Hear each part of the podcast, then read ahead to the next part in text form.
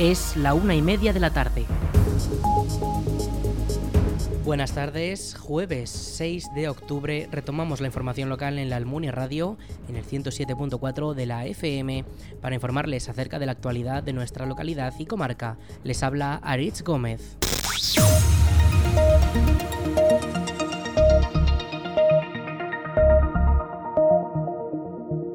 Este pasado miércoles se abrió finalmente la Plaza de los Obispos tras la retirada de la estructura portátil de la Plaza de Toros utilizada en los festejos de Santa Pantaria de las últimas semanas. Escuchamos a Juan José Moreno, teniente alcalde de la Almunia como todos los años, como, todos, como todos los años que ha habido fiestas, porque estos dos últimos años. Pero bueno, eh, la verdad es que cuando llega el mes de septiembre se revoluciona eh, el pueblo durante los primeros días para montaje de todos los escenarios y vallados y todo lo que puede, hacer la comisión. Y luego pues hay que ponerlo a su estado inicial. Eh, como hemos podido ver, el domingo acabaron las fiestas, el lunes se desmontó en un día la plaza de toros y ayer martes se sacó todas las toneladas de arena que había con, con, la brigada municipal, luego tuvimos que recurrir también a los bomberos para que nos vinieran con el camión con el agua para poder quitar todos los restos de arena y con las barredoras. Y por supuesto que bueno pues ayer fue una gran noticia que en dos días se haya recuperado ya el entorno de la de la plaza de toros tanto para vecinos como para ese espacio que se utiliza para aparcar con lo cual muy satisfecho de los trabajos, pero ayer a las 9 de la noche era cuando se abría ya la plaza totalmente limpia.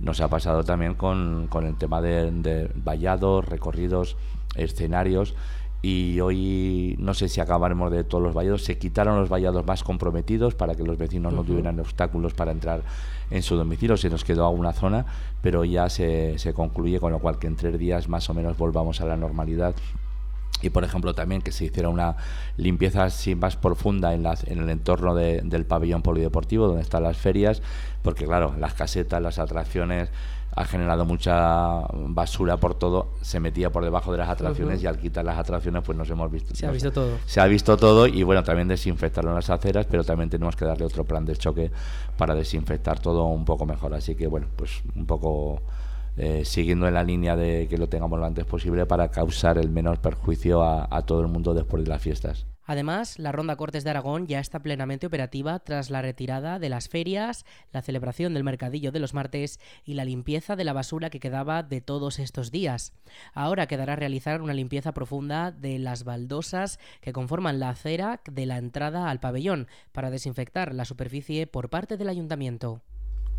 El Ayuntamiento de la Almunia ha informado que la próxima renovación del Documento Nacional de Identidad se podrá realizar el próximo lunes 17 de octubre. Los interesados podrán hacerlo de 10 a 11 y media de la mañana en el Salón de Plenos del Ayuntamiento de la Almunia. Para poder renovar el DNI es necesario pedir cita previamente en las oficinas municipales o llamando por teléfono al 976 600 076. El horario de atención al público es de 10 de la mañana a 2 de la tarde. Repetimos el teléfono 976 600 076.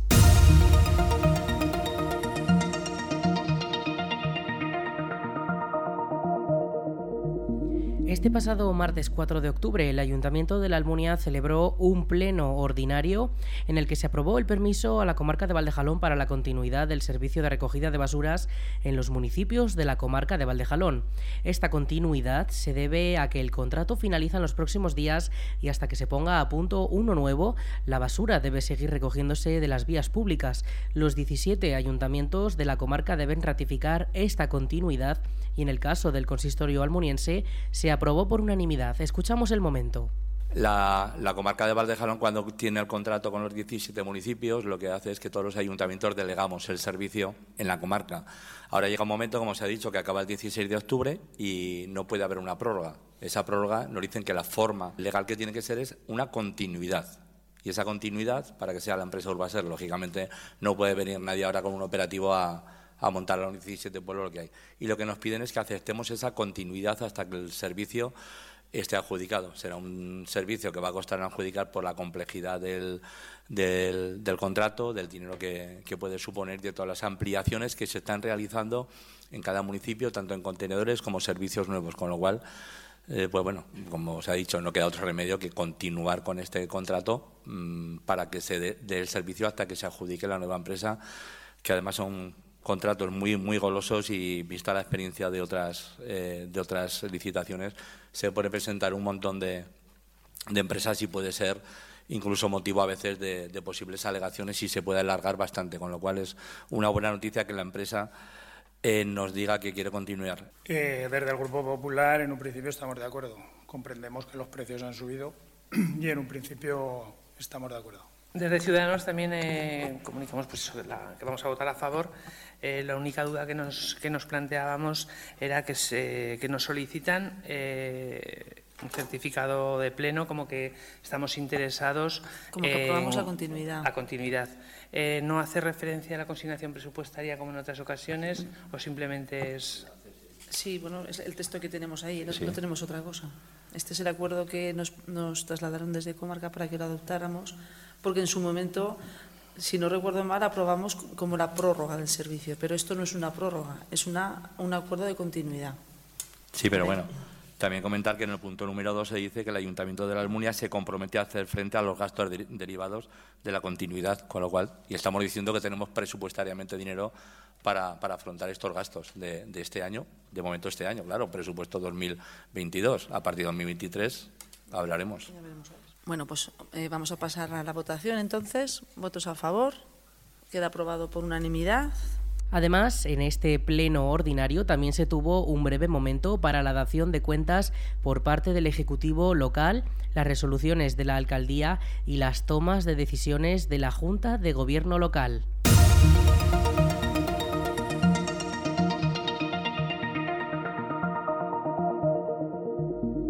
El pleno ordinario del Ayuntamiento de la Almunia celebrado este martes 4 de octubre fue copado prácticamente por el turno de ruegos y preguntas, en el que los grupos municipales de la oposición plantearon varias cuestiones al gobierno local.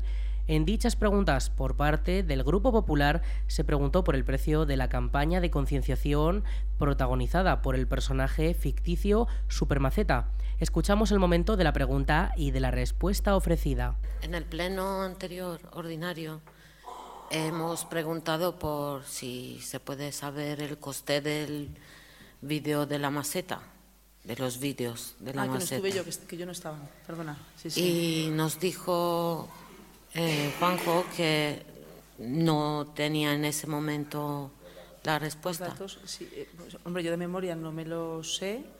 Eh, yo creo que eran tres vídeos, pero sabes tú mejor. Tres, me parece. Es que nos está preguntando la gente y no sabemos. El precio es 600 euros, sin IVA. Los tres. 600 euros sin IVA. Vale, gracias. Por parte del Grupo Municipal de Ciudadanos reiteraron la petición de cambiar la señal de tráfico en la entrada de la calle Boclín, ya que se integraba en un mural del mismo color que la señal y que podría inducir a confusiones por parte de los ciudadanos. El equipo de gobierno le respondió que esto depende de la policía local y que ya se está esperando el informe por parte del consistorio para poder tomar acciones y subsanar este problema. Además, el grupo de ciudadanos también planteó cuestiones sobre la asociación que hasta ahora ejercía de banda de música. Escuchamos el momento de la pregunta. También hemos tenido conocimiento en estos días de la desaparición o de, la, de la banda municipal, de la banda de música. Eh, si nos gustaría saber si el ayuntamiento ha tenido noticia de, de esto o si se ha planteado alguna iniciativa por parte de la concejalía o, de, del equipo de gobierno para, para evitar esto, ya que entendemos pues, que la banda de música durante muchos años ha llevado el, el nombre de la Almunia pues, no, solo, no solo aquí, sino por muchos sitios y entendemos que es una pieza clave eh, en las fiestas y a lo largo de todo el año. Por su parte, el concejal de Cultura le respondió y explicó cuál es la situación actual de esta banda de música. Le escuchamos. Efectivamente, creo que todos hemos visto con la misma tristeza la suspensión de las actividades de la banda. La primera aclaración que hay que hacer es que la banda no, es- no era una banda municipal. La banda municipal existió a lo largo de la historia, pero creo recordar que en el año 2002 es cuando las personas que formaban parte de la banda, una parte, decidieron montar o crear la Asociación Cultural Maestro Gregorio Jimeno y crearon la banda. Esa banda ha sido siempre la banda de la asociación, que en ningún momento ha tenido la titularidad municipal y por tanto eh, no existía banda municipal.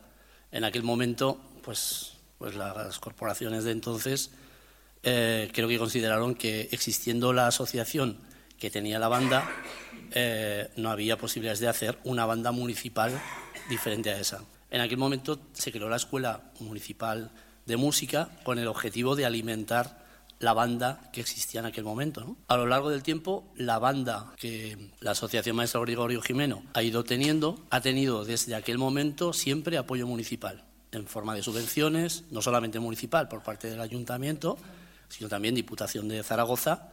Cuando, cuando saca ayudas para bandas, también ha financiado y apoyado la asociación y la actividad de la banda. Casi desde el principio de esta legislatura yo me empecé a reunir con la banda, mostrando mi preocupación porque compartiendo con Vicente, que era el, presidente, nombro a personas, lógicamente que son personas que hacen la responsabilidad pública de la, de la asociación, mostrando la preocupación por qué estaba pasando en la banda y en la asociación, porque él también mostraba que poco a poco iban viendo que no tenían repuesto de, los, eh, de algunos instrumentos. A lo largo del tiempo esa, esa situación se ha ido agravando y ha llegado un momento en que la propia asociación, bueno, pues eh, ya, ha hecho un salto en el tiempo y estoy hablando de este año eh, propiamente dicho. A principios de, esta legislatura planteamos una idea que era eh, que la banda municipal, que todavía no existía, pudiéramos pensar en que en un futuro pudiera existir, pero mientras tanto no existía, pues íbamos a ayudar a la banda existente de la asociación para que los músicos que salían de la escuela de música que quisieran ir a formar parte de un conjunto instrumental de banda pudieran incorporarse a esa banda. Cosa que eso no fue posible en ningún momento desde la creación de la, de la asociación, porque los músicos que salían de la escuela no tenían acogida fácil en la banda que existía. ¿vale? Eh, entonces, bueno, a lo largo de, de, este último año, las conversaciones con el presidente de la asociación se iniciaron en junio, después de pasar la pandemia y demás, momento en que la asociación también paró su actividad. Entonces, eh, las conversaciones con la asociación, por un lado, para ver qué iba a pasar con la banda y con la actividad de la propia asociación, quedamos en que cuando pasan las fiestas retomaríamos las conversaciones. Una de las cosas que ya nos ha transmitido la asociación es que han llegado a la conclusión que la asociación no puede sostener una banda de música como hace, pues eso, del 2002, 2003, sí que pensaban que la podrían sostener. Nuestra sorpresa ha sido cuando se ha orquestado una pseudo campaña o, no sé, unos carteles que circulan por, la, por el pueblo eh, hablando de la desaparición de la banda municipal, que ni siquiera ya he explicado que no es una banda municipal lo sabemos todos, y compartimos la misma sorpresa, tanto el presidente de la asociación, la propia Junta, que no era conocedora de esos carteles, que no sabía y no eran obra de la propia asociación, con lo cual se estaba contando la verdad a medias, que desaparecía la, banda. Pues la banda tradicional nos, entristece a todos, trabajábamos para que eso fuera posible y en, lo, que, lo que ya empezábamos a hablar es, vamos a hacer el trabajo que hay que hacer para que desde el ayuntamiento podamos eh, plantearnos en serio y con una visión a, largo, a medio largo plazo, porque constituir una banda no es sencillo. Y eso que estamos en un momento en que la Escuela Municipal de Música tiene más de 100 alumnos, que lleva ya tres años manteniendo este nivel, que tampoco es sencillo mantener la Escuela Municipal de Música así. Pero una de las actividades de la Escuela Municipal de Música sería generar una banda, igual que se genera un conjunto instrumental. Pero además haciéndolo lo suficientemente bien y con cuidado, porque en ningún momento hemos querido violentar la situación, ni hemos planteado nada, ni hemos reaccionado ante nada pues retomar el asunto y pensar en, en esta situación qué podemos hacer para constituir una banda que sea responsabilidad del ayuntamiento, que es la institución que puede mantener una banda de música. Finalmente, Ciudadanos también pidió una comisión informativa de deportes para conocer cómo se está gestionando el patronato y las actividades deportivas que se están realizando en el municipio. El concejal responsable de esta área le respondía así. Yo realmente me gustaría hacerlo cuando hubiera cosas más sólidas que contar no solamente para contar lo que son las actividades que hacemos todos los años, porque usted es conocedor de esas actividades, que ha sido concejal de deportes. De todas maneras, vamos, que no, que no pasa nada, o sea, que en cualquier momento se puede hacer y si quieres se, lo, eh, se las explicamos mejor y les decimos también en qué proyectos estamos ahora mismo eh, pendientes y cuáles son a lo mejor los problemas que tenemos y, y las soluciones que estamos planteando. Pues sería un detalle, muchas gracias. Al finalizar esta intervención se cerró la sesión y finalizó el pleno.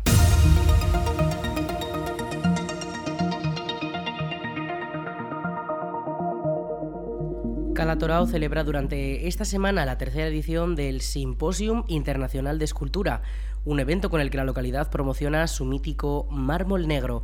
Durante estos días, seis artistas internacionales se reúnen en la localidad zaragozana para trabajar al aire libre y crear sus obras ante la mirada de los vecinos y visitantes.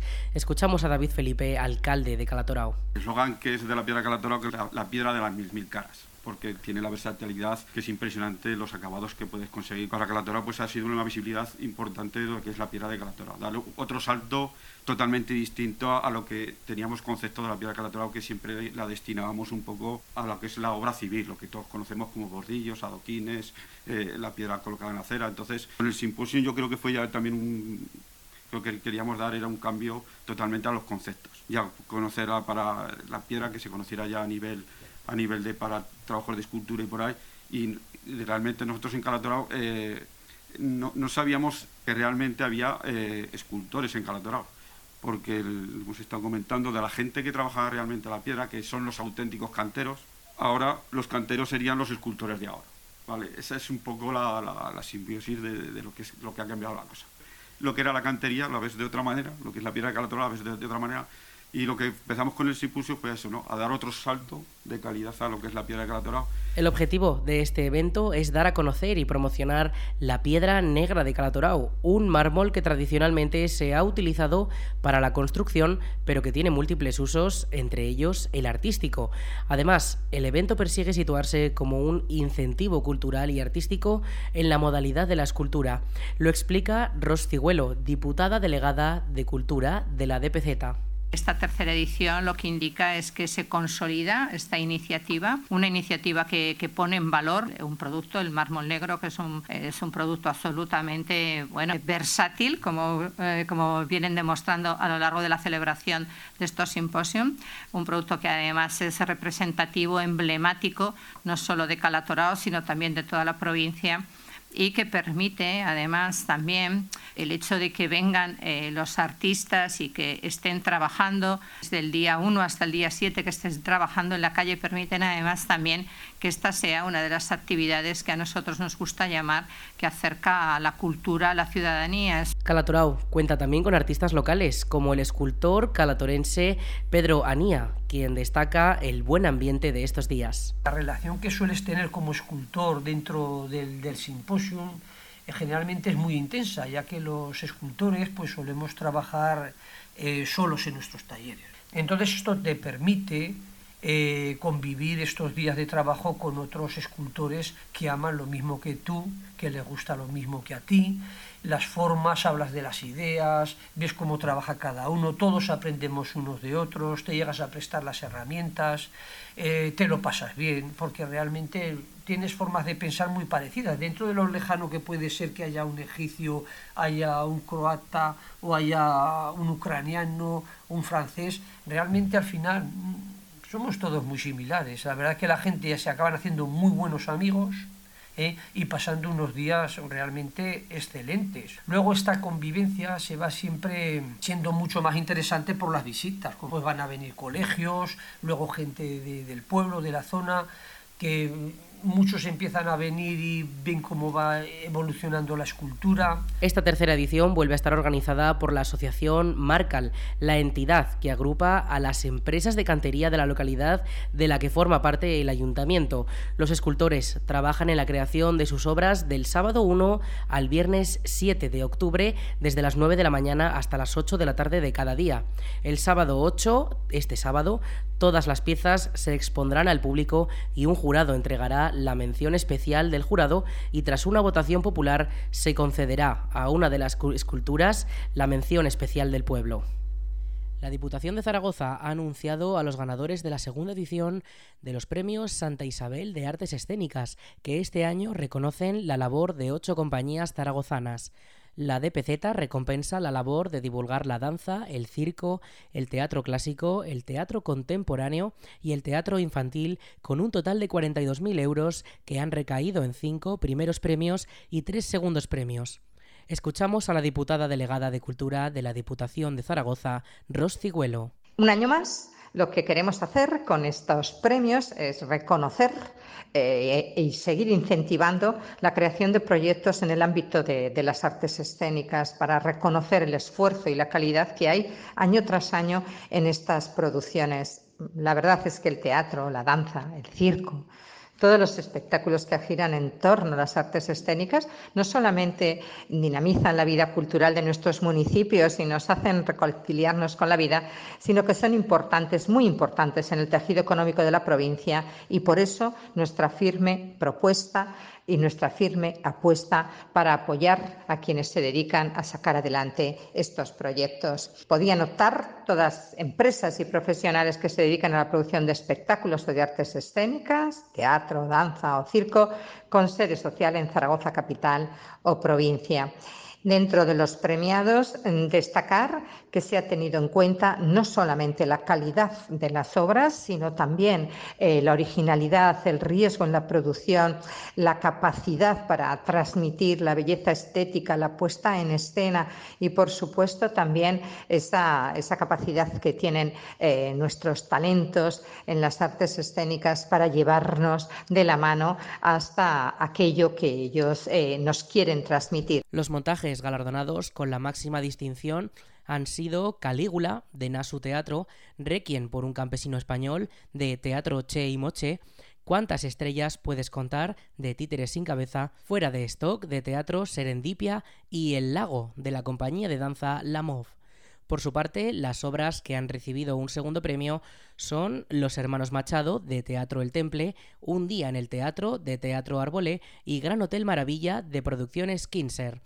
Además, la mayoría de estas compañías han podido disfrutarse en la Almunia con sus distintas obras durante la temporada cultural 2021-2022.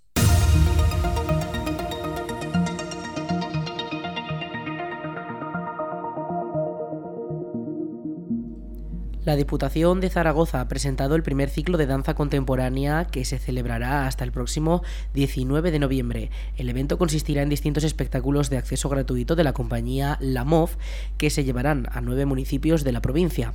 Calatayud, Alagón, Daroca, Egea de los Caballeros, Tarazona, Utebo, Caspe y Fuentes de Ebro serán el escenario para interpretar El Lago, una versión contemporánea del célebre El Lago de los Cisnes y en Borja, La MOV pondrá en escena otro de sus montajes, Tempus Fugit para no repetir la misma actuación que en su última visita a la localidad. El objetivo de esta nueva iniciativa eh, de la Diputación de Zaragoza es promocionar esta disciplina. Escuchamos a la diputada delegada de Cultura de la Diputación Provincial de Zaragoza, Ros Cigüelo. Desde Diputación nosotros apostamos en este caso por difundir por todo el territorio, por supuesto de manera gratuita para todos los espectadores. Saben que lo que queremos es que nadie se quede fuera de vivir estas experiencias por un problema de capacidad adquisitiva, por lo tanto serán siempre gratuitas para todo el público. Y como les decía queremos no solamente que disfruten de un espectáculo, eh, estamos hablando de una compañía eh, candidata a los máximos premios en las academias que eh, ha bailado en Estados Unidos, en los mejores teatros de Europa, también en los mejores teatros nacionales y queremos también, como decía, que se despierte ese talento que tenemos también entre nuestros jóvenes eh, en la provincia de Zaragoza, amantes de la danza, y que en algún momento pueden pensar que a lo mejor eh, sin salir de la provincia no van a tener la oportunidad de desarrollar su pasión, de desarrollar su vocación, pues esto es algo que queremos hacer también con este ciclo. Cigüelo también ha destacado que lo primero que va a experimentar el espectador al ver el espectáculo es sorpresa. Le escuchamos. Lo primero que, va a tener es sorpresa. Sorpresa porque la MOV son transgresores, son disruptivos desde el máximo respeto a lo más ortodoxo de la danza, porque ellos son todos eh, bailarines que se han formado evidentemente en el ballet clásico. Y por lo tanto desde la sabiduría, desde esa capacidad de transmitir con, el aprendizaje y la técnica del ballet clásico, son capaces, de la mano de su director y coreógrafo, de Víctor Jiménez, de la mano de ellos sus coreografías, en realidad lo que hacen es, una vez superada la primera sorpresa del público, lo que hacen es ir disolviendo minuto a minuto del espectáculo esa coraza que todos llevamos, casi sin darnos cuenta, en nuestro día a día. El Ministerio de Transportes, Movilidad y Agenda Urbana ha puesto en servicio el tramo de 10 kilómetros de la autovía A68 entre Gallur y Mayén. Estas obras han supuesto un desembolso de 39 millones de euros en toda la infraestructura. Este tramo parcial, que se pone en servicio entre los enlaces de Gallur Este y Mayén Este, supondrá una mejora para la seguridad y la movilidad de los usuarios y permitirá circular por una vía de gran capacidad en los 55 kilómetros que separan Zaragoza de Mayén. Hasta la fecha se llevan invertidos 39 millones de euros en esta nueva infraestructura, incluyendo el tramo que continúa en obras de los 68 millones de euros que se estiman para su completa finalización. Este avance en las obras permitirá conectar Zaragoza con Tudela a través de una autovía a la que le quedan 15 kilómetros para conectar con el tramo Navarro de autovía y cuyas obras siguen adelante.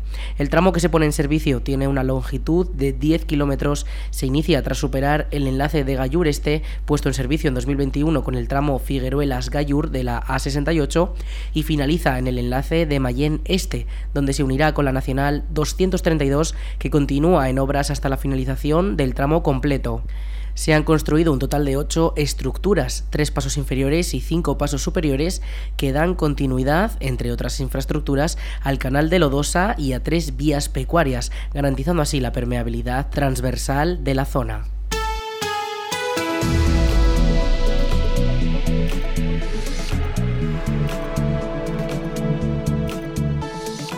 Al tiempo, este jueves cielos despejados con máximas de 26 grados y una mínima de 14 para la próxima madrugada. Finalmente, mañana viernes sí que es previsible que caigan algunas precipitaciones en forma de lluvia por la mañana. Tendremos 24 grados de máxima además y la mínima para esa noche, para esa madrugada, será de 13 grados.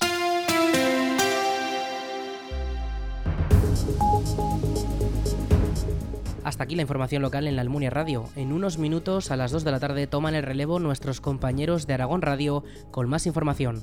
Un saludo en nombre de todo el equipo y de quien les habla, Arich Gómez. Buenas tardes.